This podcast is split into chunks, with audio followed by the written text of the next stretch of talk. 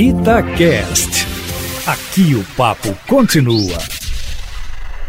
Mais uma vez, as manifestações de apoio ao presidente nesse domingo ostentaram faixas cujos dizeres eram intervenção militar com Bolsonaro no poder. Transformaram a defesa de uma ditadura militar no Brasil em palavra de ordem. E tem muita gente achando isso lindo e maravilhoso, usando inclusive a bandeira nacional como símbolo desse pleito.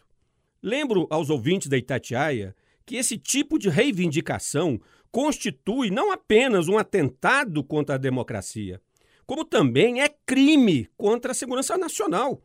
Não é direito do cidadão publicizar qualquer ideia que tem em mente. Há claros limites para a liberdade de pensamento, que representam um dos princípios basilares da democracia.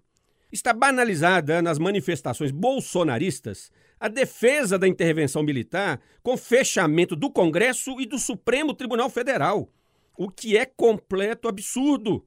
Estão incitando um golpe de Estado. É disso que se trata. E não podemos achar isso normal, como se fosse uma simples defesa de ideias. E o presidente e seus ministros militares, volta e meia, colocam sobre o peito da nação uma ameaça implícita, às vezes explícita, de que pode ocorrer uma ruptura institucional.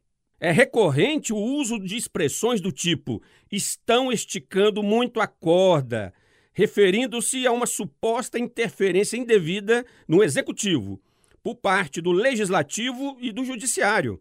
Entretanto, os manifestantes bolsonaristas soltam fogos de artifício contra a sede do Supremo, invadem hospitais para filmar a ocupação de leitos pregam a intervenção militar. Quem é mesmo que está esticando a corda? Certamente não é a oposição. Luiz Flávio Sapori para a Rádio Itatiaia.